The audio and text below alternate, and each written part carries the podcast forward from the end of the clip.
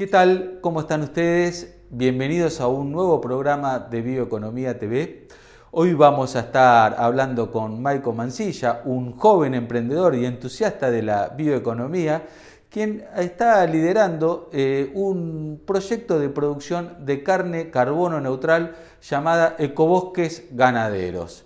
Maico ya está en línea, así que les propongo ir rápidamente a la presentación del programa, que enseguida estamos con él. Tractor T7 Full Power Chef, el tractor imparable. Lámparas LED ajustables, transmisión automática FPS, motor FPT con gestión electrónica de potencia, alto caudal hidráulico y barra de tiro reforzada. Además, se produce en Argentina. Conoce el T7 de New Holland. Con Skyfield, gestiona tus cultivos a un clic de distancia. Notas de monitoreo digitalizadas, fertilizaciones y siembras variables al instante. La solución inteligente para agricultura digital de Helm te está esperando. Conoce más en www.helmargentina.com.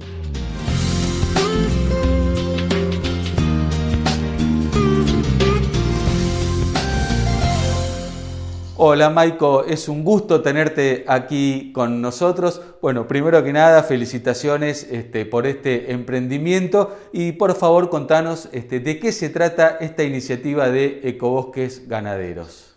Bueno, eh, desde Ecobosque Ganadero nos propusimos armar fideicomisos, ¿no es cierto?, para poder producir eh, bajo sistemas silvopastoriles, ¿no es cierto?, lo que, todo lo que tiene que ver con madera renovable, biomasa eh, energética y una carne que cumple con diferentes características eh, que van de la mano con lo que hoy exige el consumidor, eh, que tenga que ver con el bienestar animal y con la mitigación de los gases de efecto invernadero que hace la ganadería, para lo cual apuntamos a, a certificarla con el sello de la carne carbono neutro. Recién comentabas un poco de la eh, carne carbono neutro, ¿no? La ganadería en, los últimos meses ha estado un poquito en el foco de, este, digamos, el escrutinio del público en general por su contribución al cambio climático.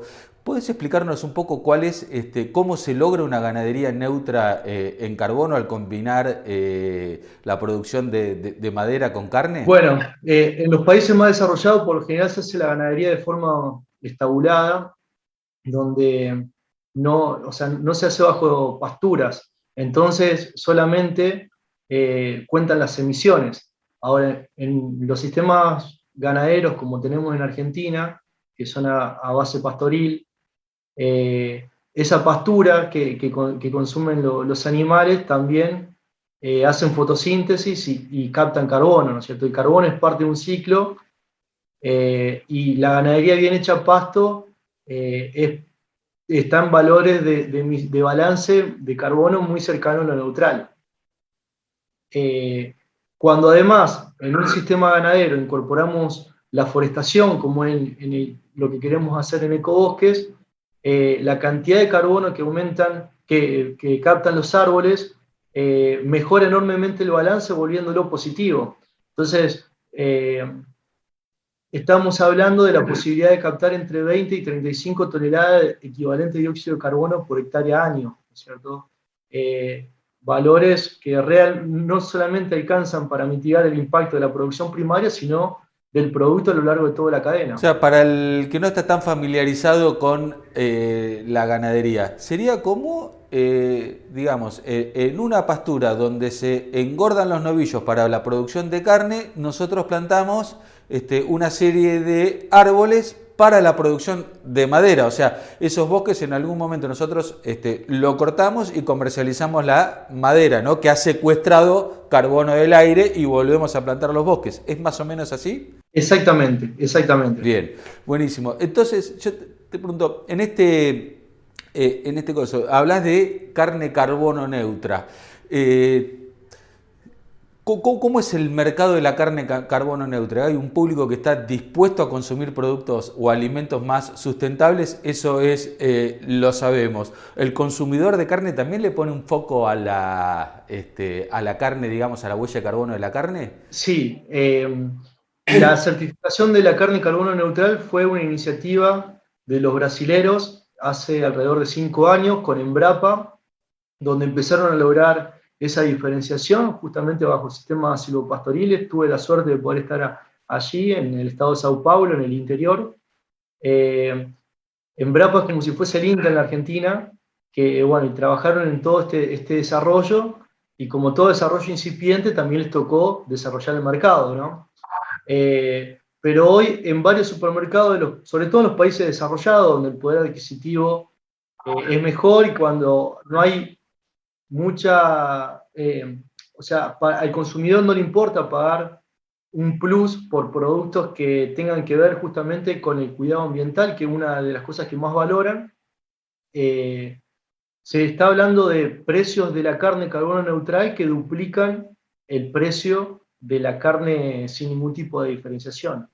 Eh, y así como también se está empezando a valorar también la, carne que tenga algún sello o certificación que esté relacionada a su alimentación, o sea, que sea base pastoril, eh, que también tiene que ver con eh, el bienestar animal. son tres de las características que los consumidores están valorando, no solamente en la carne, sino en, todo, en todos los productos y que nosotros apuntamos a satisfacer esos mercados más exigentes, que está claro que la mayoría, como decía hace un rato, están en los países desarrollados, pero en la Argentina también empieza a haber un segmento de consumidores dispuesto a, pagar por ello. Qué interesante, ¿no? Lo que, lo, que estás diciendo, porque hace este, pocas semanas eh, hemos este, publicado una nota eh, en el portal bioeconomía.info, justamente que decía que este, la Unión Europea quiere someter el acuerdo con el Mercosur, incluir también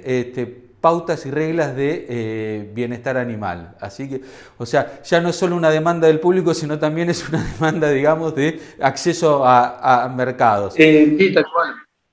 De pronto, ¿no? Estamos eh, también un poco, eh, hay, digamos, eh, proteínas vegetales que están, que se quieren parecer a la carne y ponen también el tema de este, la huella de carbono. Empiezan a aparecer la nueva carne cultivada también con, este, poniendo como énfasis, ¿no? Reducir las emisiones durante el proceso. Bueno, esto sería como el producto premium, digamos, de todas estas carnes, ¿no? Una cosa así. Así es, yo creo que los otros productos eh, van a seguir existiendo, sus nichos de mercado se van a seguir expandiendo, las proteínas vegetales, eh, no solamente por la población vegana o vegetariana, sino también por la flexitariana, que es gente que consume carne, pero que también empieza a incorporar las, proteínas vegetales a su dieta.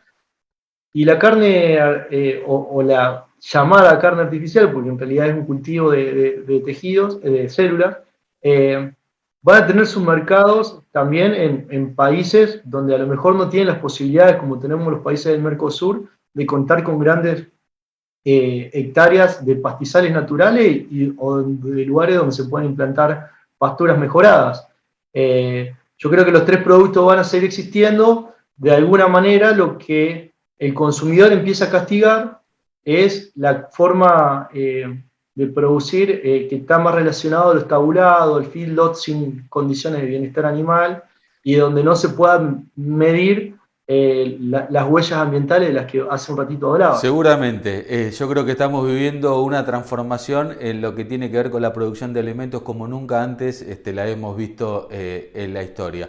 Contanos un poco cómo es, este, cómo, cómo trabaja Ecobosques Ganaderos, cómo es el, qué, es, qué son los, lo que ofrecen ustedes, si ustedes ofrecen la carne, ofrecen un servicio, este, cómo, es un poquito la, la estructura del Bueno, nosotros lo que hacemos es eh, armar fideicomisos con inversiones de terceros. En este momento estamos armando el primer fideicomiso para hacer un módulo de 300 hectáreas.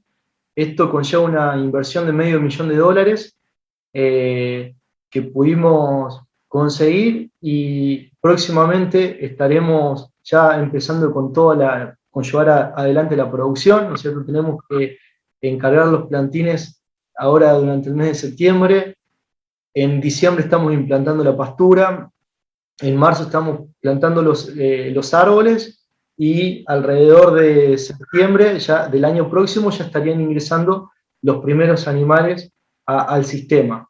Eh, es un proyecto ya de mano donde le damos la posibilidad al inversor de que eh, no solamente tenga buenas rentabilidades, estamos hablando del 10-12% de rentabilidad anual en dólares, sino que además le damos la posibilidad de invertir en un proyecto de triple impacto, porque por lo ambiental es todo lo que veníamos hablando, la importancia de la, de la fijación del carbono, pero también la protección indirecta que hacemos hacia eh, los bosques nativos, el, mejoramiento en la economía del agua, el ciclo de los nutrientes, o sea, está demostrado eh, científicamente que los sistemas silvopastoriles son de los sistemas más eficientes en términos eh, energéticos.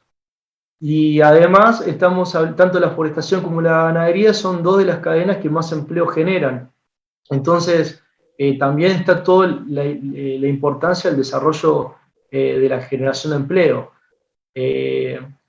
y bueno, y además el, sistema tiene muchísimas innovaciones de, procesos que es donde entendemos que podemos hacer la diferencia desde el punto de vista también técnico-productivo. ¿Dónde esto se va a realizar en diferentes partes? ¿Tienen ya una zona? ¿Cómo, lo tienen definido el área donde se va a producir? Así es. Eh, eh, la idea es armar módulos en diferentes lugares. Este primero lo vamos a arrancar en el noreste de la provincia de Santa Fe, eh, donde además de contar con, con la posibilidad de tener campos ganaderos, que, cumplen con las condiciones que necesita la forestación, tenemos cercanía a las industrias y a, los mercados. Y eso también es una ventaja importante a tener en cuenta eh, a la hora de pensar este tipo de proyectos. Eh, me había preguntado anteriormente cómo estaba conformado el equipo. Bueno, pudimos conformar eh, un gran equipo, por suerte, donde tenemos profesionales que son especialistas en la producción animal, en la producción de pastura, en la producción forestal, pero también hay una componente importante de la, del asesoramiento contable, del asesoramiento legal para poder armar estos fideicomisos. Y, y bueno, y algo no menor son las importantes alianzas estratégicas que hicimos tanto con proveedores de insumos como con eh, posibles clientes. ¿Hay algún monto mínimo para, para entrar, para ingresar o está abierto digamos, como es, si alguien quiere, una persona, un oyente quiere invertir y decir, bueno, me interesa esto, ¿cuánto hay que poner para arrancar? Bueno, la, la, cuota parte mínima de la que estamos eh, eh, hablando son 10 mil dólares oficiales, ¿no es cierto? Eh, porque en realidad la inversión termina siendo en pesos, nada más que tomamos, lo, dolarizamos para no estar actualizando permanentemente los montos. Mm, y, puede participar eh, eh, cualquier persona. O sea, de ahí para arriba eh, también tenemos miembros en este primer fideicomiso que, que ponen cifras superiores, ¿no es cierto? Así que también nosotros algo que les ofrecemos es la posibilidad de tener reuniones periódicas para poder informar cómo avanza el proyecto para que se sientan parte de esta iniciativa que, como decíamos anteriormente, es un proyecto de triple impacto y que, podemos además eh, tener la posibilidad de entrar en el mercado de los bonos de carbono, con lo cual la rentabilidad mejoraría muchísimo. Eh, queremos eh, diferenciar y, hacer una alternativa superadora a los sistemas productivos actuales, con, un foco muy puesto en lo que son las demandas de los consumidores y las tendencias en los mercados. Genial, Michael. La verdad que es un proyecto sumamente innovador y muy interesante. Así lo vamos a estar este, siguiendo de cerca. Seguramente te volveremos a convocar más adelante para que nos cuentes cómo, cómo, cómo va avanzando ¿no? esto de este, la implantación de los árboles, las pasturas y todo. Y bueno, la verdad que le vamos a, vamos a seguir eh, de cerca. Muchísimas gracias por, por acompañarnos y te, les deseamos obviamente el mayor de los éxitos. Muchas gracias. Bueno, muchísimas gracias a ustedes por, por el espacio. Y bueno, la verdad que siempre un gusto poder conversar con, con vos, Emiliano. Llegamos al final del programa de hoy. Eh, como siempre los invitamos a navegar a través de nuestro portal bioeconomía.info para estar al tanto de todo lo que está pasando en el mundo de la bioeconomía. También puede seguirnos a través de las redes sociales y suscribirse a nuestro newsletter para que toda la información le llegue a su correo electrónico. Muchísimas gracias por acompañarnos y los esperamos la semana próxima.